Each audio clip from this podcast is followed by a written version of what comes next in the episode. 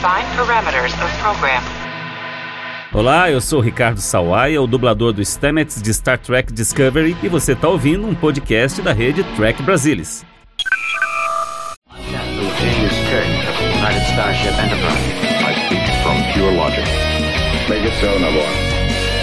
You cannot deny them, Cisco. There's coffee in that letter. Where no man has gone before.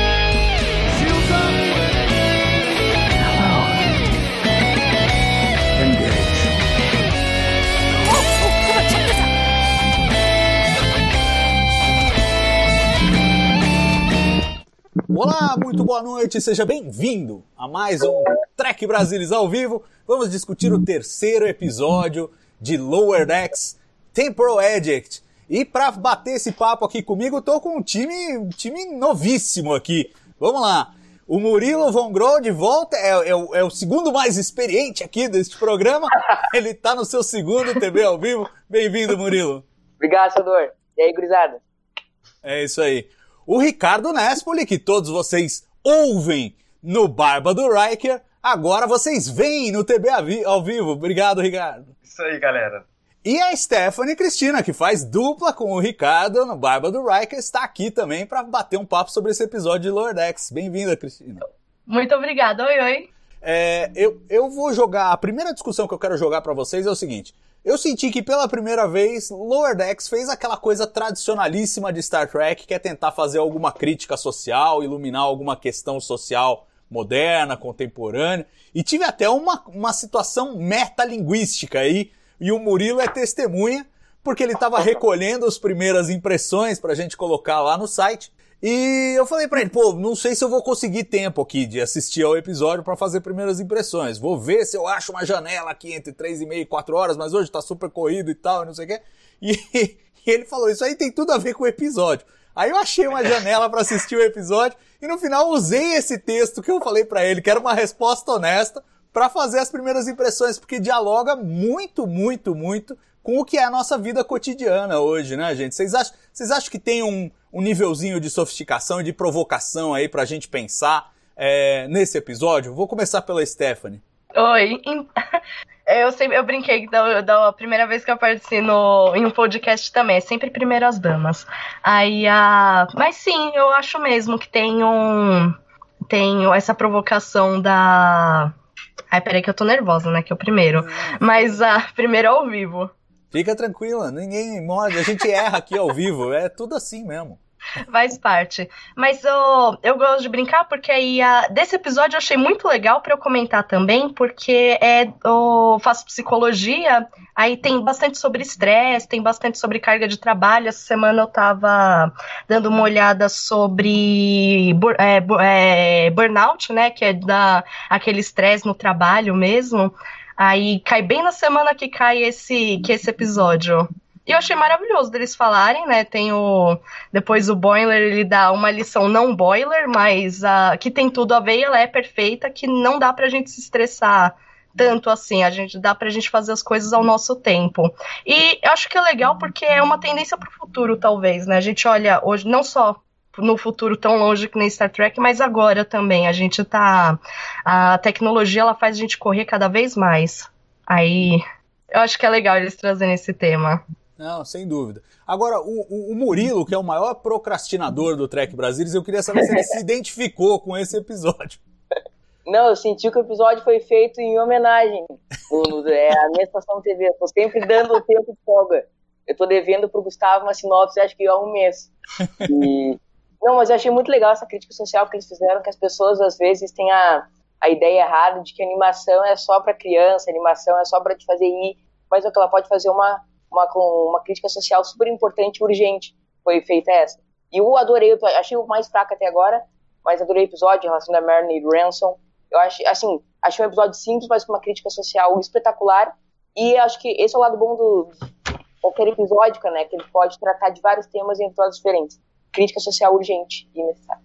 É, não, eu concordo e eu, e eu senti assim um, uma linha de narrativa, Ricardo, muito muito similar ao que a gente vive hoje. O fato de que a gente tem essa comunicação digital e a gente se torna, enquanto profissionais, 100% disponíveis o tempo todo, porque você, você tá ao alcance do teu chefe, da, pessoa que te pede trabalho, assim, de uma mensagem de celular. E você tá sempre disponível. E ali a gente vê eles justamente por estarem sempre disponíveis, termina uma tarefa, aperta um botão, os caras mandam outra. Aperta o botão, eles mandam outra.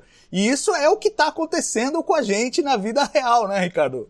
Não, é isso. E, e assim, né, a gente, a, até o fim do episódio, a gente chega a uma conclusão, que eu acho que a conclusão é bem Star Trek para mim, assim, que é, é exatamente a gente está no futuro, a gente está vivendo um outro momento, uma outra sociedade, e não dá para ser desse jeito, né?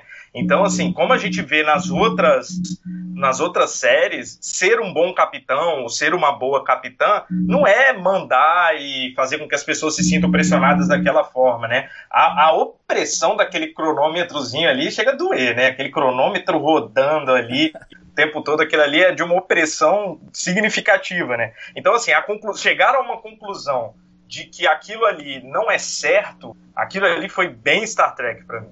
Agora, o Boiler era imune. Ele era imune. Ele era a única pessoa na nave que tava, meu, tava curtindo muito. Ele ia lá cantando, ia fazer lá as tarefas dele, tava sempre adiantado e tal. Existe essa pessoa, Stephanie, você que é psicóloga, Existe essa figura? Futura, mas é, futura psicóloga, mas sim, é workaholic, ele.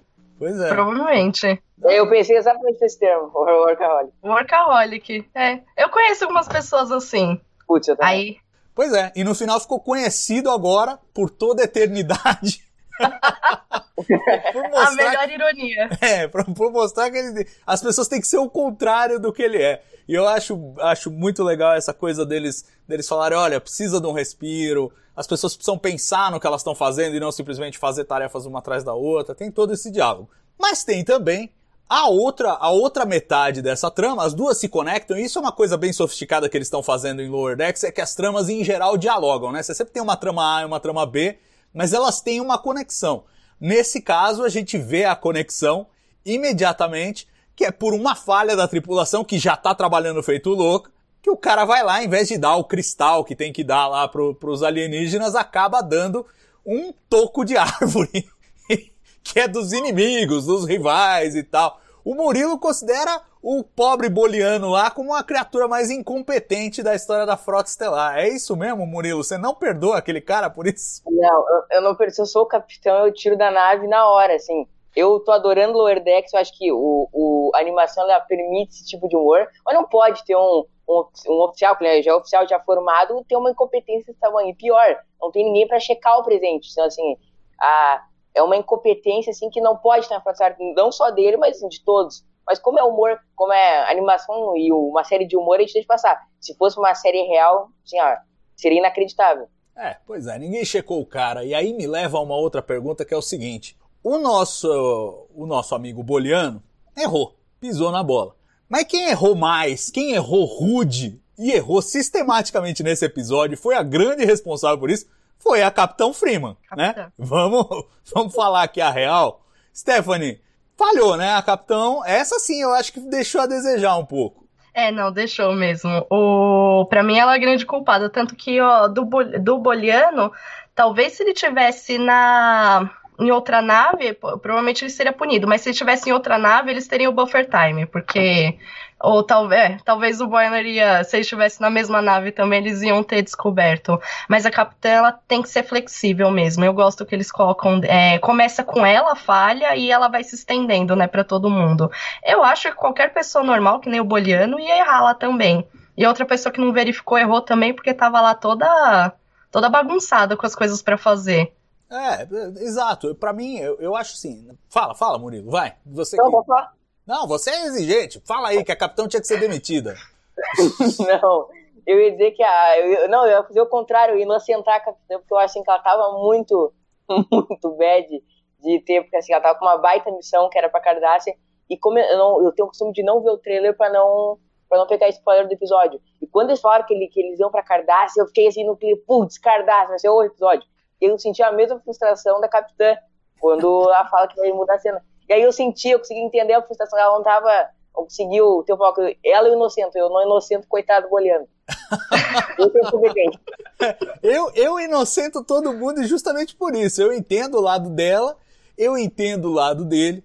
Eu acho que assim, ela como a capitão acaba sendo a principal responsável. Então, se há uma falha dessa, por mais que a gente entenda, a culpa é dela.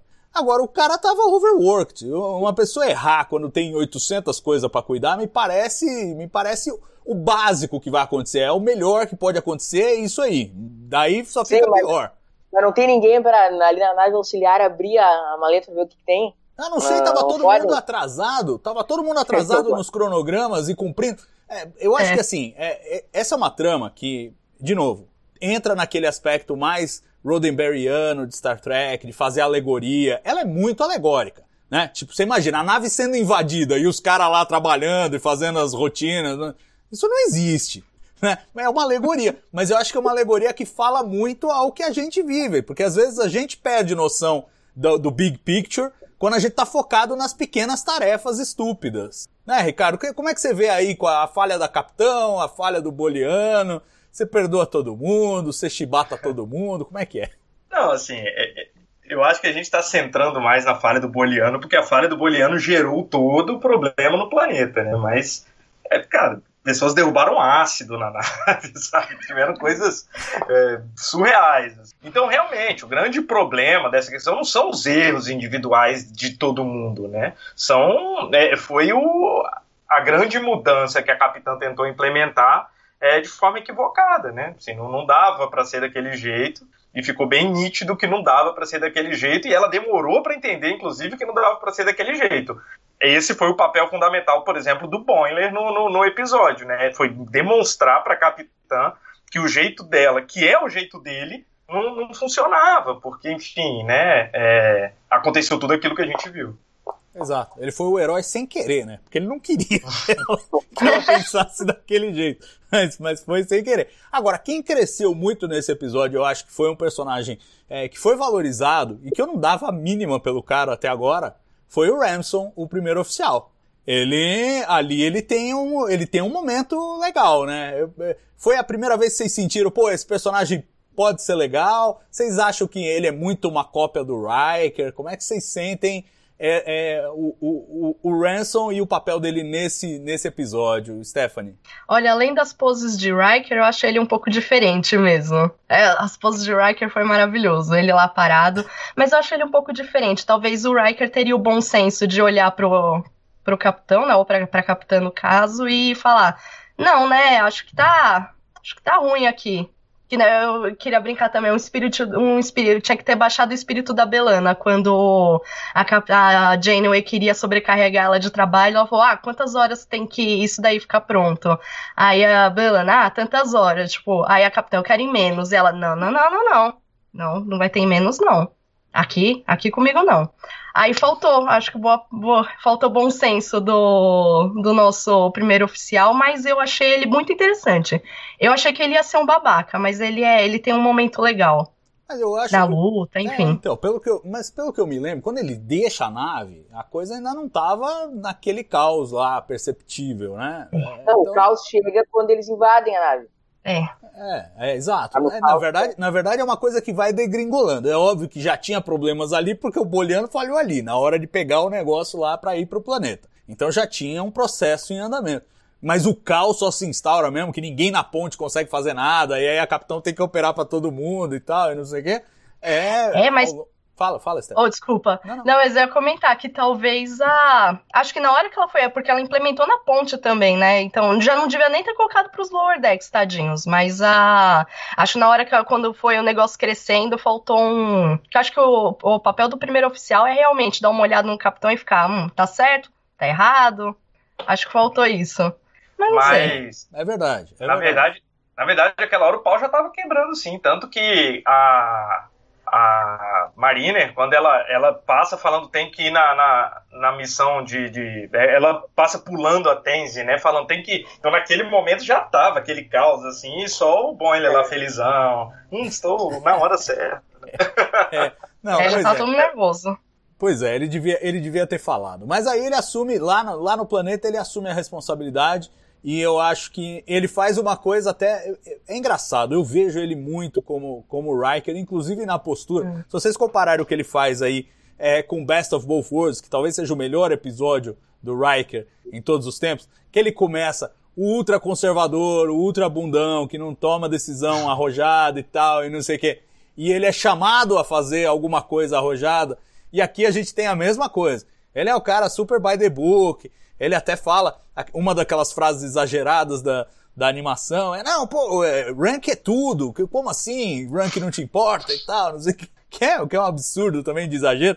Mas assim, é, e aí ele tem que tomar uma decisão arrojada e ele decide ferir a Mariner pra ele ser o cara que vai, que vai lutar, porque afinal de contas ele é responsável por aquela tripulação.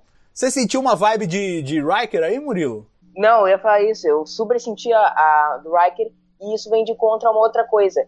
O, e eu até uma explicação por que a Cerritos não foi pra Cardassia. Eles todos têm alguns estereótipos de personagens clássicos um pouco piores. Não são só os lower decks da nave. A Cerritos é uma lower decks da frota, entendeu? Ela já é uma nave um pouco mais incompetente que, o- que todas as outras. Por isso ela tá sendo para missões secundárias. Então, assim, toda, todos os tripulantes são aquilo ali, o Riker piorado, ele não consegue ter a mesma. Acho que eu sinto esse clima na série toda. Por isso, até por isso, o humor da série. Acho que muito do humor da série vem e ganha disso. Não, sem dúvida, sem dúvida. E eu, e eu gosto que eles enfrentem isso, encarar essa situação, né? Porque a gente tem um episódio que a coisa dá toda errada justamente porque a Capitão não se conforma de estar na série B da Frota Estelar, né, Ricardo? Não, é isso. Assim, sobre a questão do, do, do Riker, eu tenho certeza que o Riker nunca enfiaria uma espada no pé de ninguém. Porque a gente tá falando, realmente, o, o Ransom foi. É, é, foi a, a grata surpresa do episódio, né? Porque a gente tava assim, ah, o pessoal da ponte é meio até meio sem graça, né? Mas hoje ele realmente, hoje, né, nesse episódio, ele realmente apareceu de uma forma mais é, é interessante mesmo. A gente vê o outro lado, inclusive o outro lado final, né? Em que ele é, coloca ela na, na prisão por causa de idiota, né? Tipo, ele acha que ela vai denunciar ele, a, a Ma- Mary, né? Ela não denuncia e ele vai lá e manda ela pra prisão porque ela não dobrou a manga, né? Mas assim, com certeza o, o- a grande questão da Cerritos é isso. A, a Capitã Freeman, ela não se sente valorizada na frota, assim, ela não queria estar fazendo ser a nave da- de segundo contato. Ela queria estar fazendo outras missões, queria estar fazendo missões mais importantes. É até engraçado quando a Almirante fala que não vai ser ela, né? E vai lá e fala assim, não, mas ah, você, é, você pode ser que você tenha outra missão histórica que acontece uma vez na vida de novo. Tipo assim, na verdade, você não vai ter, né? O que ela falou ali nitidamente, você não vai ter. Essa era a sua chance, você perdeu agora, né? É, é, não, mas eu, mas eu gosto disso porque tem. é, Essa, é, essa situação Claro. faz parte, lidar com essa frustração, eu acho que é, todos nós em algum momento temos que lidar, de fazer coisas que a gente Eu não acho- gosta, de ter, de ter atividades que a gente não gosta, e é um lado B da Frota Estelar que a gente nunca tinha visto, porque a gente sempre acompanha os grandes heróis, a grande nave, e agora estamos vendo esse lado B. Murilo, você ia falar alguma coisa? Não, eu ia falar que eu acho que a série ganha muito por causa disso, assim. Eu acho que o humor não funcionaria tanto se fosse a nave capitânia da frota, qualquer coisa do gênero. Eu acho que muito do humor, achei uma, uma sacada genial mudar um pouco nesse setor e ter um- uma nave não tão os heróis da grande história, Picard, Cisco, Kirk. Eu acho que foi uma sacada assim, genial do McMahon.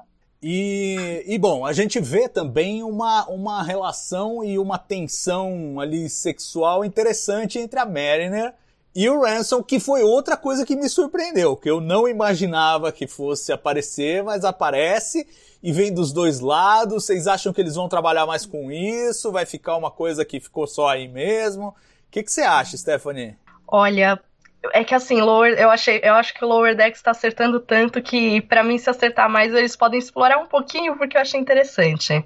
Eu achei bem legal, mas é o minha alma shipper que ela não, não resiste a um, um clima desses. Eu achei que foi bem legal a química deles. Não, e é curioso porque, assim, é, é, uma, é uma contraposição. Normalmente a gente vê, assim, pessoas que se dão bem e que você chipa, que você torce pra ficarem juntas. Mas nesse caso são, são duas pessoas que se odeiam. E elas, inclusive, parecem odiar o fato de que elas têm atração uma pela outra, Ricardo. É isso. Não, é, eu acho que para começar, eu tenho assim, uma questão, mas eu acho que, é, que, que pode vir a ser interessante, ou pode ser também aquela chipada que nunca aconteceu, né? Que nunca vai acontecer, vai ficar só. Mas assim, essa eu, eu não gosto muito quando se a ideia principal é que tenha formado casais. Então, por exemplo, eu achei interessante que a Tenzi e o, o Rutherford não estão parecendo mais assim exatamente um casal, enfim. Então eu acho que surgir casais pode acontecer, mas eu acho que é legal que não seja a, a trama principal. Agora, sim, uhum. eu acho que é, é impossível não falar, né? Do momento em que ela se sente mais atraída por ele, que é a luta, né? O Kirk Fu ali, aquilo ali é fantástico. Eu, assim, gargalhei. Eu, e, e, não somente, assim, no momento que ele joga a espada e começa a ficar com a mão assim. E, cara, tem uma cena em específico que ele pega e vai bater no bicho e ele erra léguas, assim. Só que ele sente, porque é exatamente a como era na, na na coreografia da série original, né? Eu achei muito engraçado assim. Eu tenho que pausar para rir, porque eu não conseguia parar de rir. É, pois é, é uma coisa meio exagerada, mas eu acho que funciona, funciona no exagero. E de novo, nas referências, né? E é engraçado que esse esse episódio, essa sequência em particular, vai beber muito da fonte da série clássica. A gente vê que apesar de ser uma série muito nova geração em termos de horizonte e ela busca o tempo inteiro, inclusive a Mariner vive citando o Kirk, o Kirk é meio que o, o grande, a grande figura, o grande exemplo para ela. Murilo, o que, que você acha disso, dessa essa paixão da Mariner pelo Kirk? Eu acho que todo o segmento do planeta teve muito um quê de série clássica, assim, o grupo avançado descendo, assim, o, todo, todo esse arco, todo esse, esse lado da história, eu senti série clássica na veia. E o lance dela, dela admirar muito Kirk, a gente se vê na tela que a gente, todos nós somos trekkers, admiramos muito o Capitão Kirk.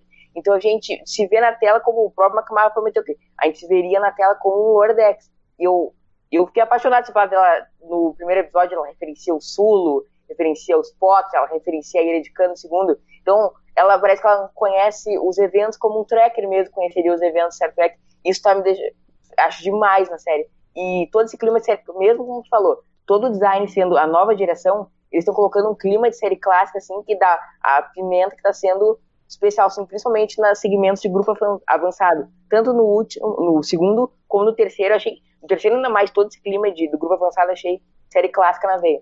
Agora, foi, foi uma opção interessante, eu tenho comentado aqui nos outros, nos outros dois episódios, a gente viu a Mariner muito como a sabichona que resolve tudo, que tem todas as respostas e tal, que é uma coisa que não me incomoda, mas me incomodaria se fosse isso sempre se ela não tomasse uma invertida de vez em quando.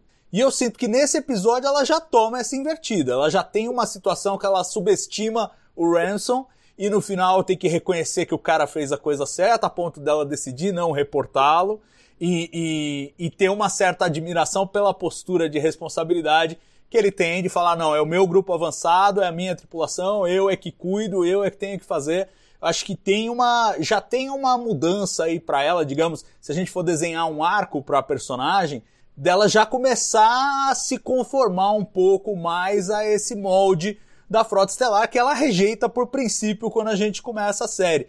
Stephanie, você sente essa evolução da personagem? Eu acho que ela é muito bem construída, não só ela. Aí, isso eu acho interessante do dela ter, então, que, que nem você tinha comentado. Ah, ela tem que admitir que fez certinho mesmo. Foi legal da parte do Ransom ter assumido isso, porque talvez ela ia tomar um pau mesmo do. Por mais que ela fosse muito boa. Eu acho que ela luta muito bem, mas talvez ela ia tomar um pau lá. Aí foi, foi legal ela ter assumi, é, talvez está assumindo isso e eu acho que seria muito legal isso aparecer mais vezes pra frente. Acho que tem outros momentos que ela não vai ser tão a, chabi, a sabichona, diferente do episódio passado, né? É, eu, eu acho que isso é absolutamente necessário, porque por mais que ela seja excelente, é, ela tem comportamentos que não ajudam de vez em quando. E também a gente precisa de uma explicação porque ela continua sendo malférias, né? E foi rebaixada e tudo mais. Alguma coisa tem que dar errado de vez em quando. E eu acho que nesse episódio a gente já teve um vislumbre disso, e mais do que isso, eu sinto assim, que é uma personagem que pode crescer, que pode evoluir, que pode aprender, o que é meio atípico para um desenho animado. A, a praxe do desenho animado é os personagens continuarem sempre iguais. Parece que aí temos um caminho diferente, né, Ricardo? É, eu acho que tem a ver com um pouco da, da, da, nova forma de se fazer desenho e tal. Se você pegar desenhos, por exemplo, que não são exatamente infantis, né, tipo um, o BoJack Horseman, o próprio, o próprio Rick and Morty.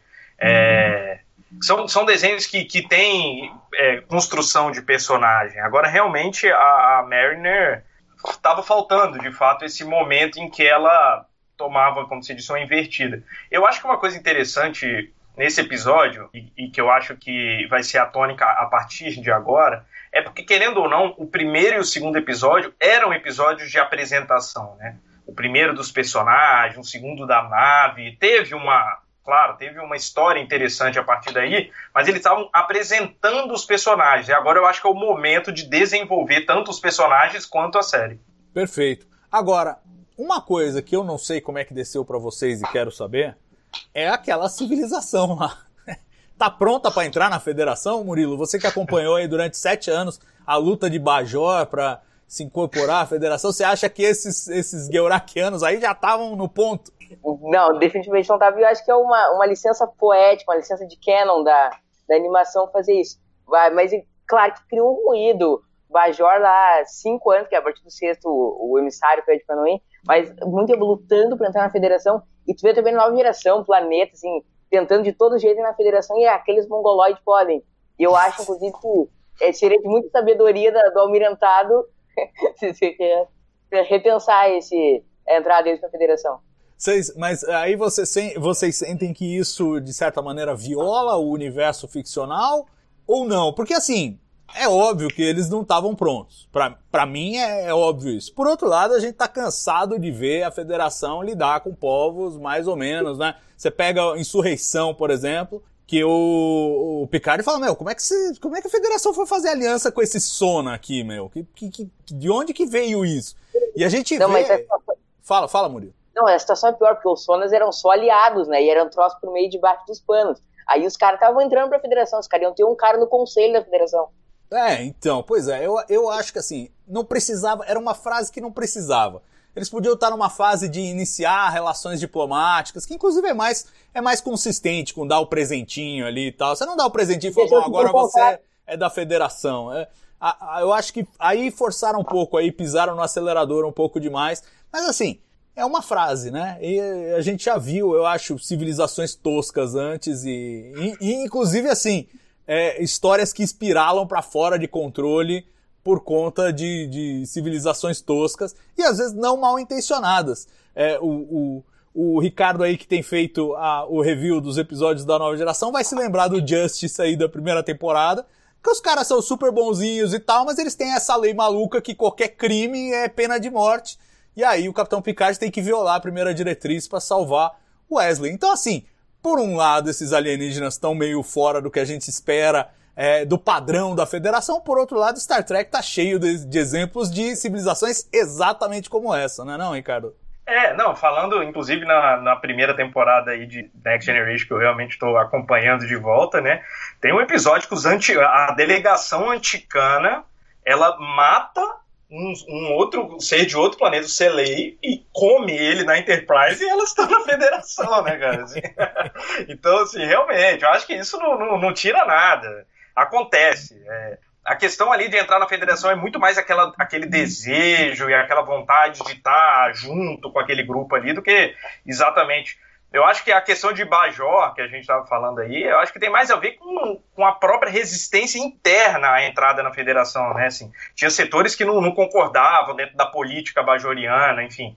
Então, eu acho que a federação é, ela abre as portas, até para umas raças meio, meio esquisitas. Agora, é engraçado, porque no final das contas, eles não eram perigosos, né? Apesar da lança no boliano, eles nem mataram ninguém, né? Eles ficaram só pichando a nave, até nem engraçado. Não, mas eles queriam matar todo mundo. É que eles têm esse costume bárbaro que, de novo, é tipo julgamento por combate. Aí eles têm um, um cristal gigante que eles usam para executar. Que, é, a, a piada é que eles nunca usaram.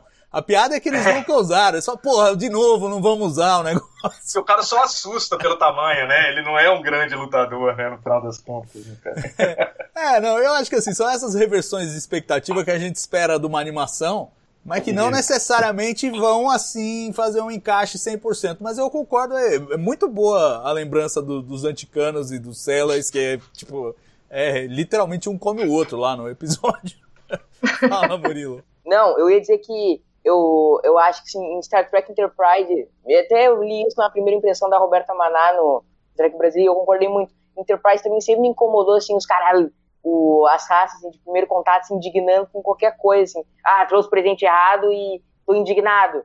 A Enterprise, por ser uma série séria, sempre assim, me achei muito bizarro esse Enterprise. Mas eu acho que ela foi feita muito melhor aqui no Lower Decks, até por ser uma animação, trouxe licença, eu acho que encaixou perfeitamente. Se trouxe eles ficarem indignados porque trouxe presenteado. Eu acho que nesse contexto, o Lower Decks mais que Enterprise funcionou assim, bem melhor. É, é, muito legal isso que você tá falando, Murilo, porque é, é aquela sensação que a gente tem assim.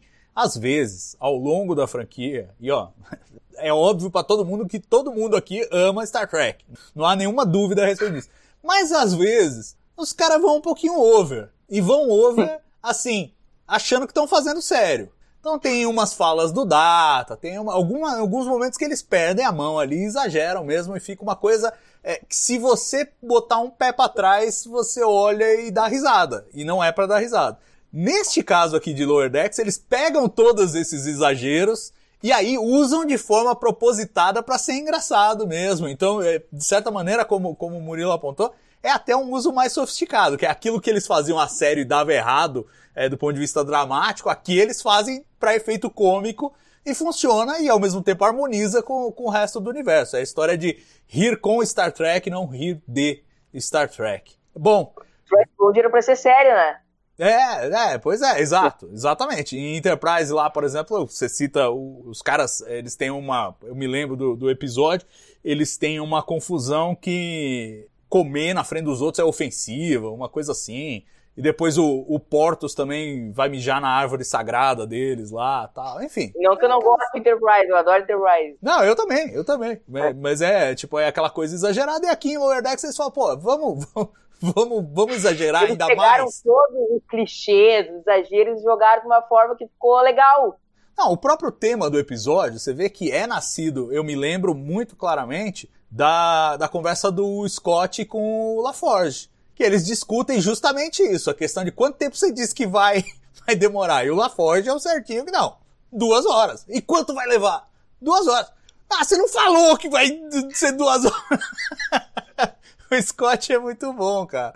E aqui a gente tem essa discussão e eu acho que eu acho que é maravilhoso porque leva, além da coisa do Scott de, de querer ser um, um miracle worker, é, leva para o fato de que psicologicamente as pessoas precisam de algum tempo para assimilar entre tarefas. O cara que está no escritório precisa do momento que ele vai tomar um café, que ele vai tomar uma água. É, não adianta, as pessoas são assim, nós não somos máquinas, né? Eu acho que esse episódio fala muito sobre isso e eu acho que eu acho que funciona bem nesses termos, mas sem perder o humor o tempo inteiro. A gente está sempre dando risada e é muito gostoso relembrar é, cada momento desse episódio. Vamos fazer isso agora de uma maneira especial, escolhendo os momentos aí, como a gente faz a cada, a cada live. Vamos começar com o momento chip de emoção, aquele momento que mais tocou o seu coração ao longo deste episódio.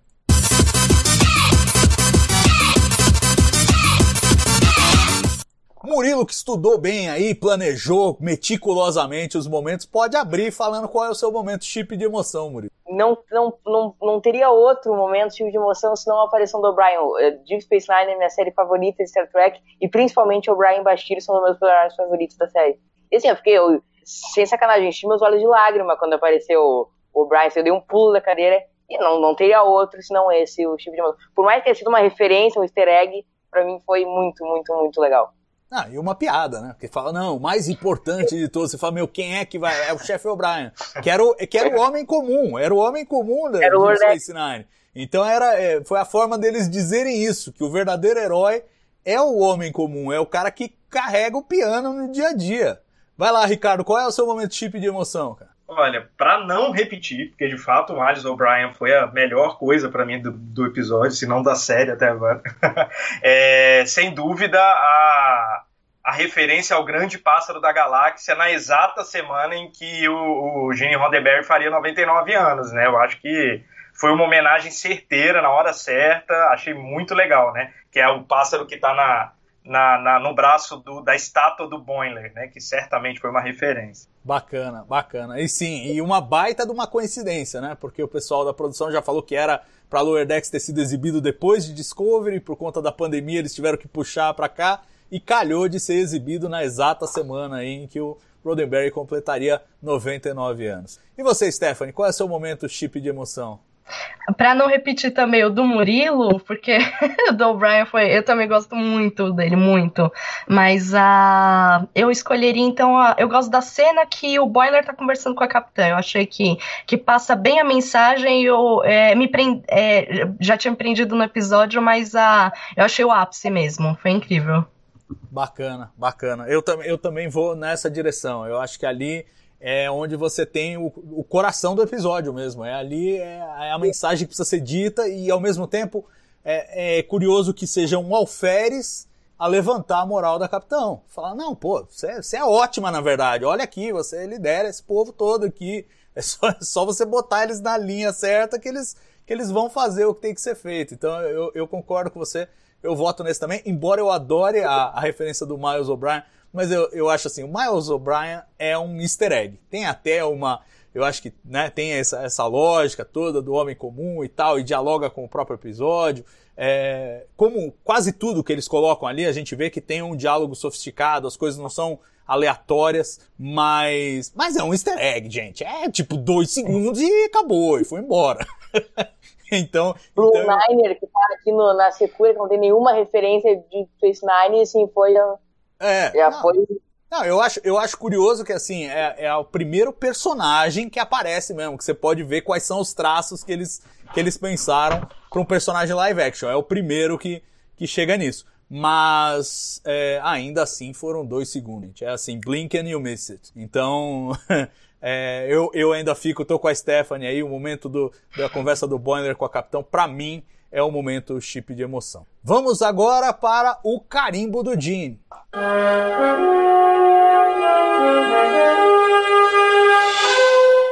E aí, com 99 anos completados aí do nascimento de Gene Roddenberry, que momento deste episódio ele falaria: Ah, isso aí eu tô reconhecendo, isso aí é coisa minha.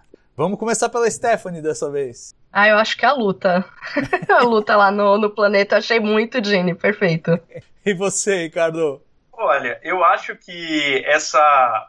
O, o momento em que vocês estavam falando sobre a capitã, eu acho que é isso. Tem muito a ver com, com a visão de mundo do Roddenberry, né? Alguém de patente superior ouvir uma pessoa de patente inferior e mudar de ideia e perceber errei e vou melhorar e tal. Eu acho que essa é a visão de mundo do Roddenberry pro, pra, pra gente aí. No... Bacana. E você, Murilo?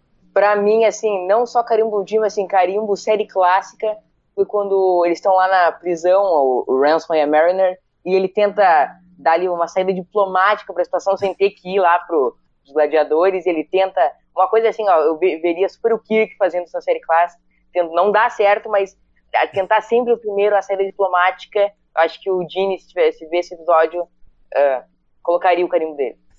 Não, e o mais legal é que ele, ele escreve o. é clássico esse trope do, do, do, do, discurso que vai convencer a civilização e tal. É clássico Star Trek, mas ele precisa escrever. É que o discurso sai da cabeça dele. Não, Não preciso pensar direitinho. E ele escreve é na parede. É muito bom. Muito bom. É muito, é muito série B da, da, de Star Trek mesmo. Tipo, o cara, ele é bom de discurso, mas ele precisa escrever. Não vai sair no improviso, não vai sair.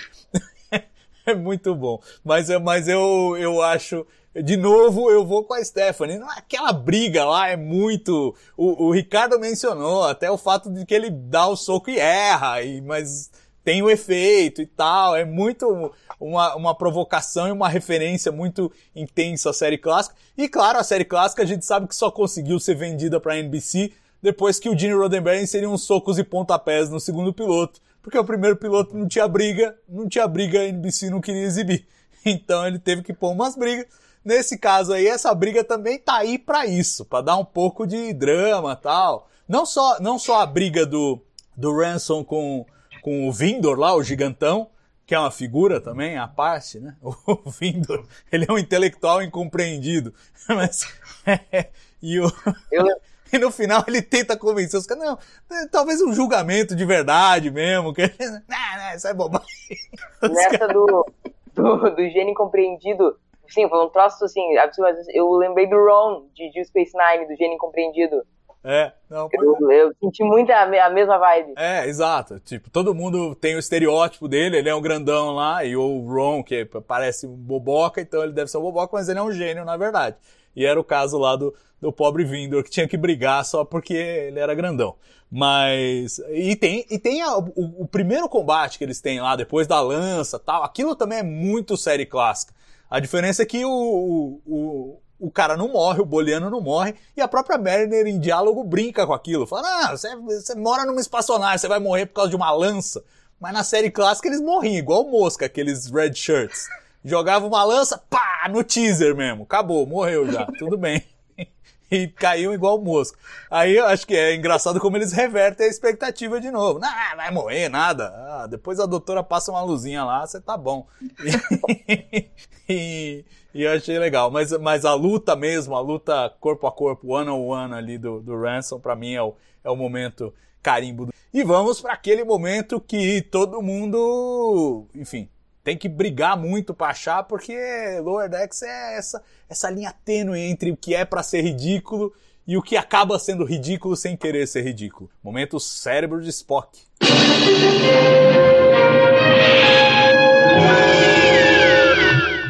Começar com o Ricardo, que não começou. Calma, Murilo, você vai chegar lá, mas o Ricardo não abriu nenhum deles ainda.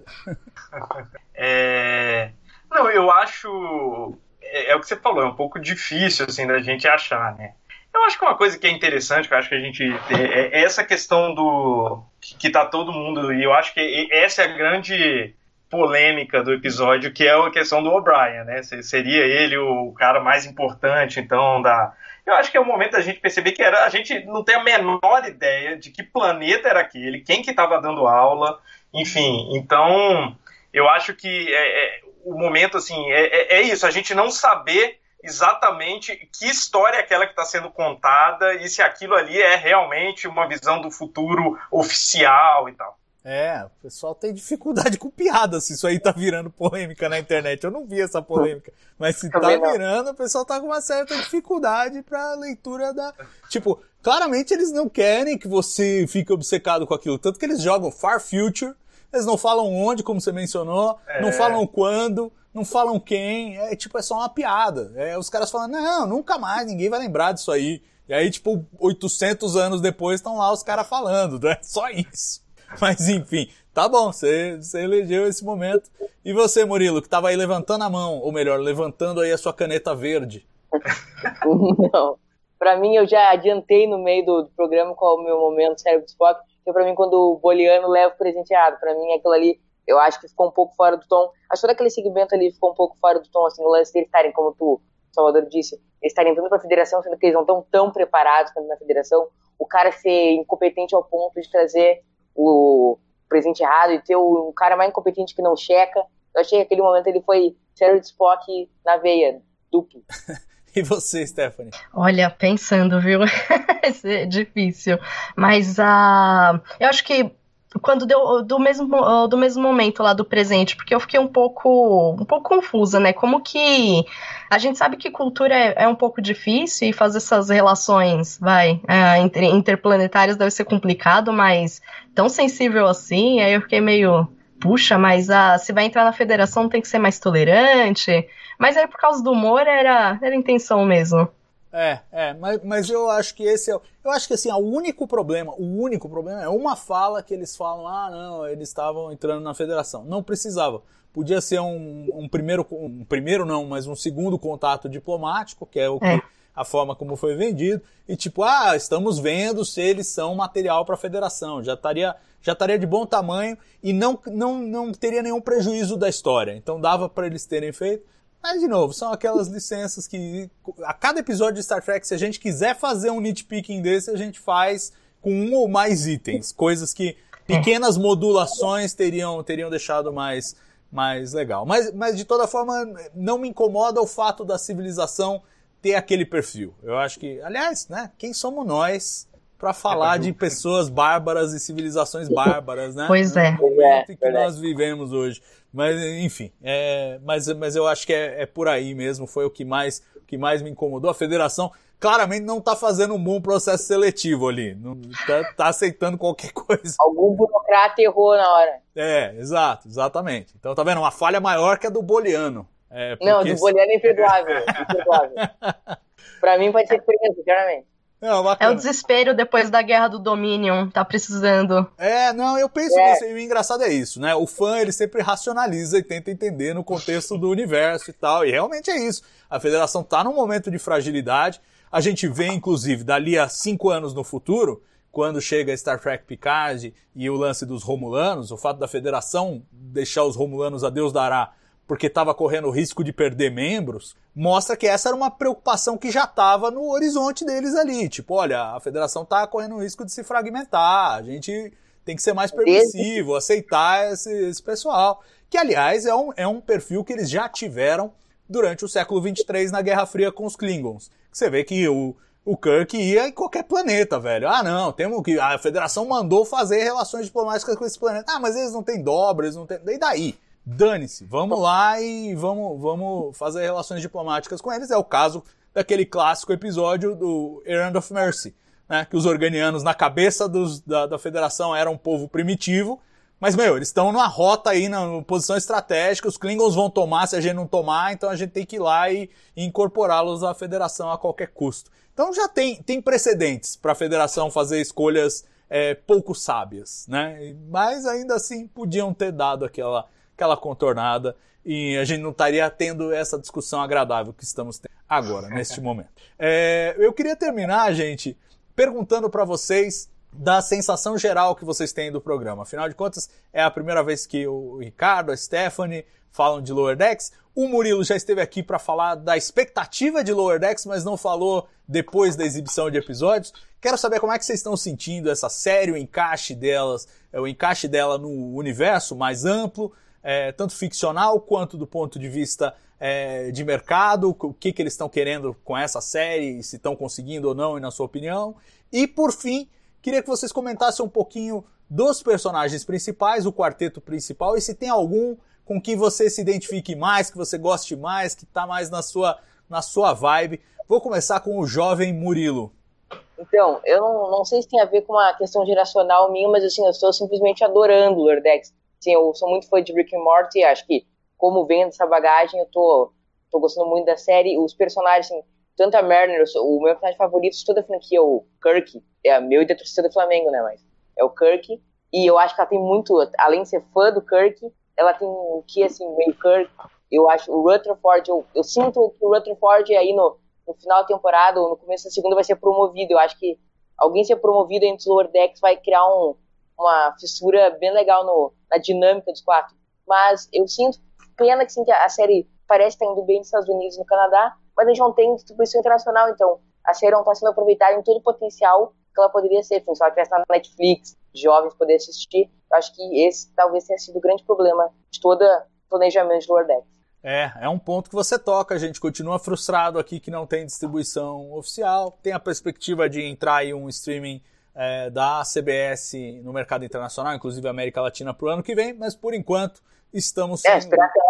É, pois é, essa primeira temporada já foi. E, e até seria melhor se eles falassem, ó, já foi, vai ter quando a gente estrear o serviço e tal, e não sei o quê. Mas o problema é que eles não falaram nada, né? Ficaram em cima do muro como se ninguém fosse reparar, que não tá passando em lugar nenhum.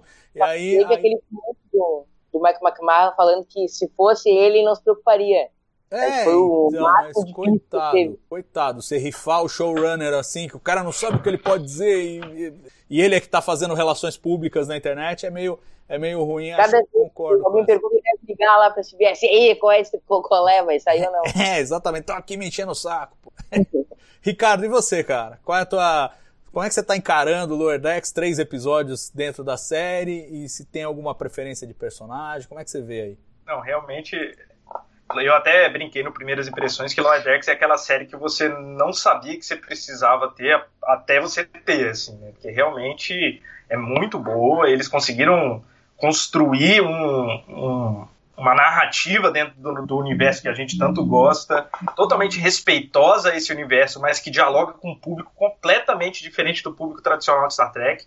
É, enfim, eu tô adorando mesmo, realmente, é, de gargalhar, tem, tem episódio, esse em especial, assim, eu ria de, de não conseguir parar, é realmente muito bom. E tem a lição que Star Trek traz pra gente, né? As lições que Star Trek traz pra gente, elas estão embutidas ali, né?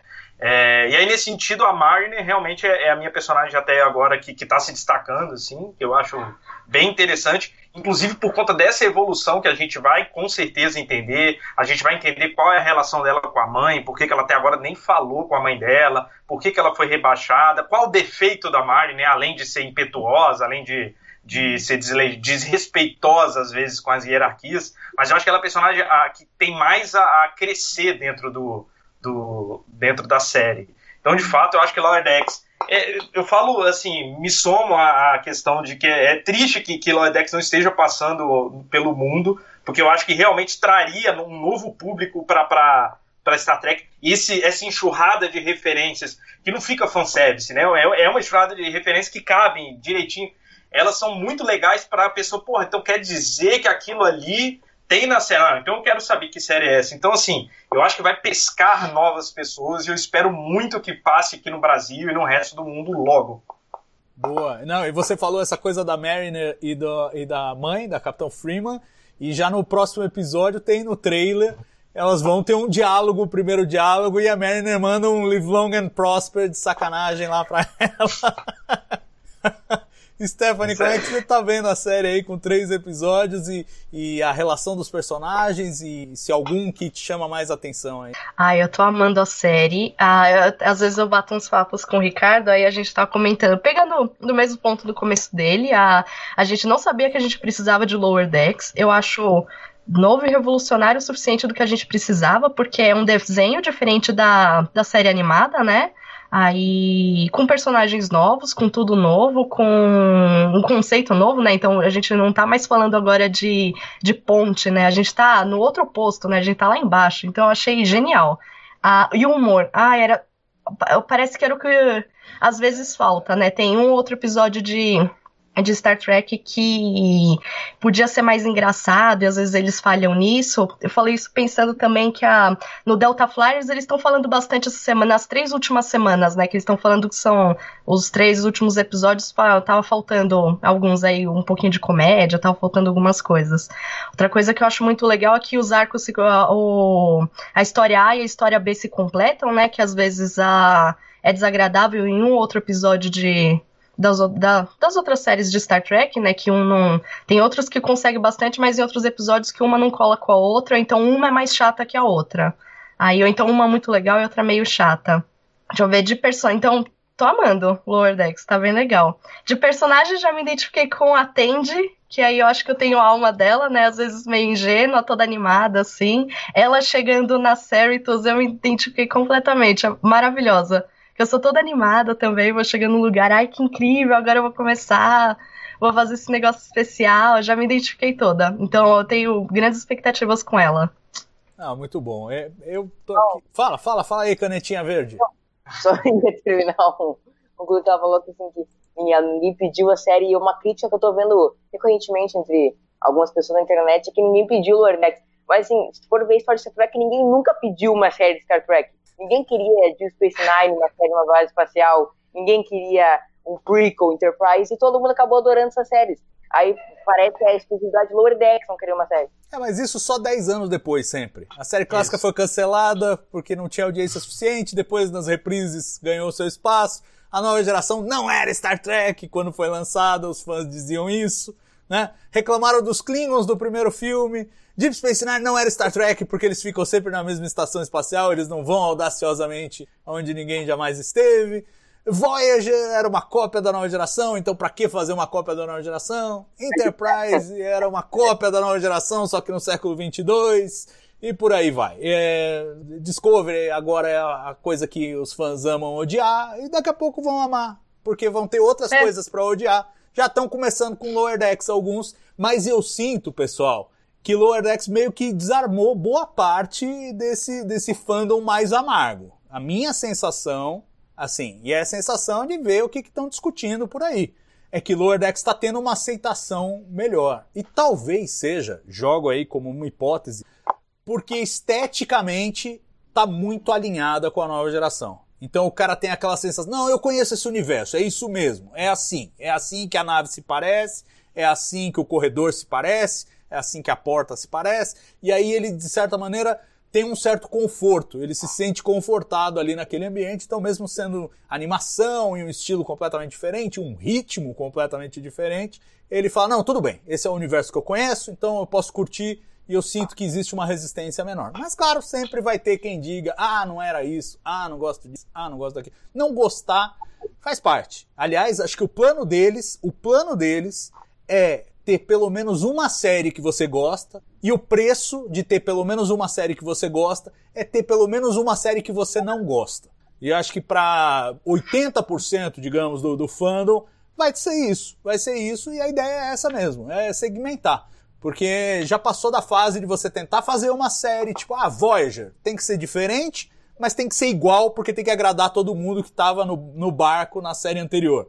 Não dá mais para fazer isso, não dá. E eu acho que eles estão acertando e realmente, como o Murilo falou, acho que com uma sabedoria incompatível com a idade que ele tem, né? Ninguém nunca pediu nenhuma série de Star Trek. Isso faz parte da arte do negócio, de alguém ir lá e criar alguma coisa nova, seja do nada, como fez o Gene Roddenberry, seja a partir de criações anteriores e não fazer uma repetição daquilo que já foi feito, mas tentar trazer um tempero novo, um sabor novo. Fala, Stephanie. Eu ia comentar também que eu adorei que eles dão umas zoadas com coisas, e ainda mais nesse episódio que teve dois momentos, com coisas que a gente já tá acostumado. Então, a, no, né, bem a primeira cena, né, antes da, da abertura, que eles colocam o que tá tendo um recital, né?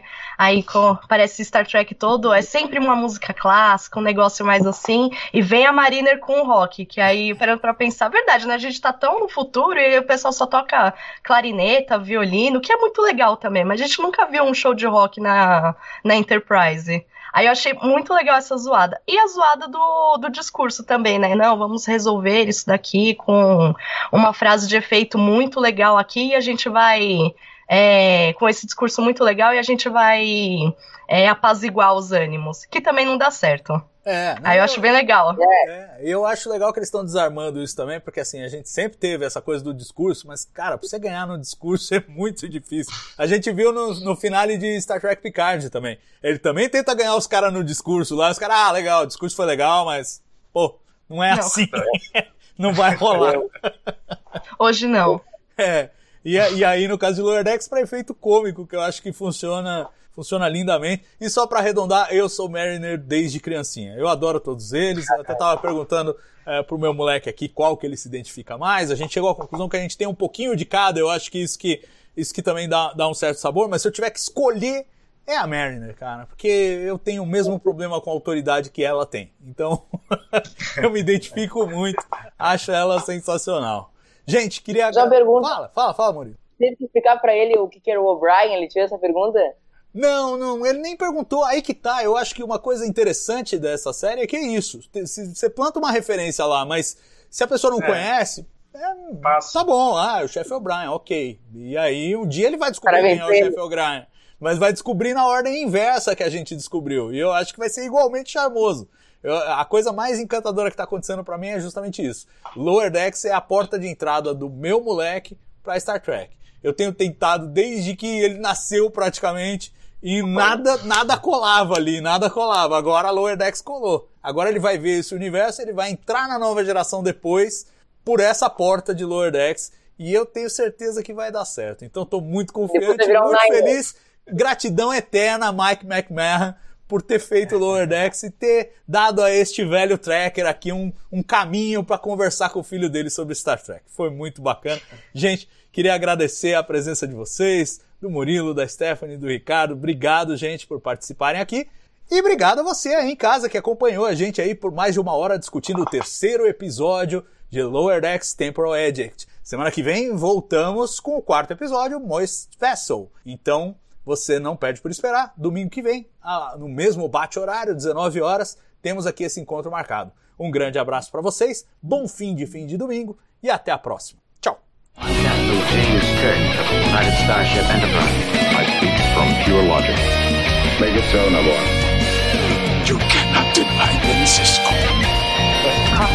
Letter. Where no man has gone before.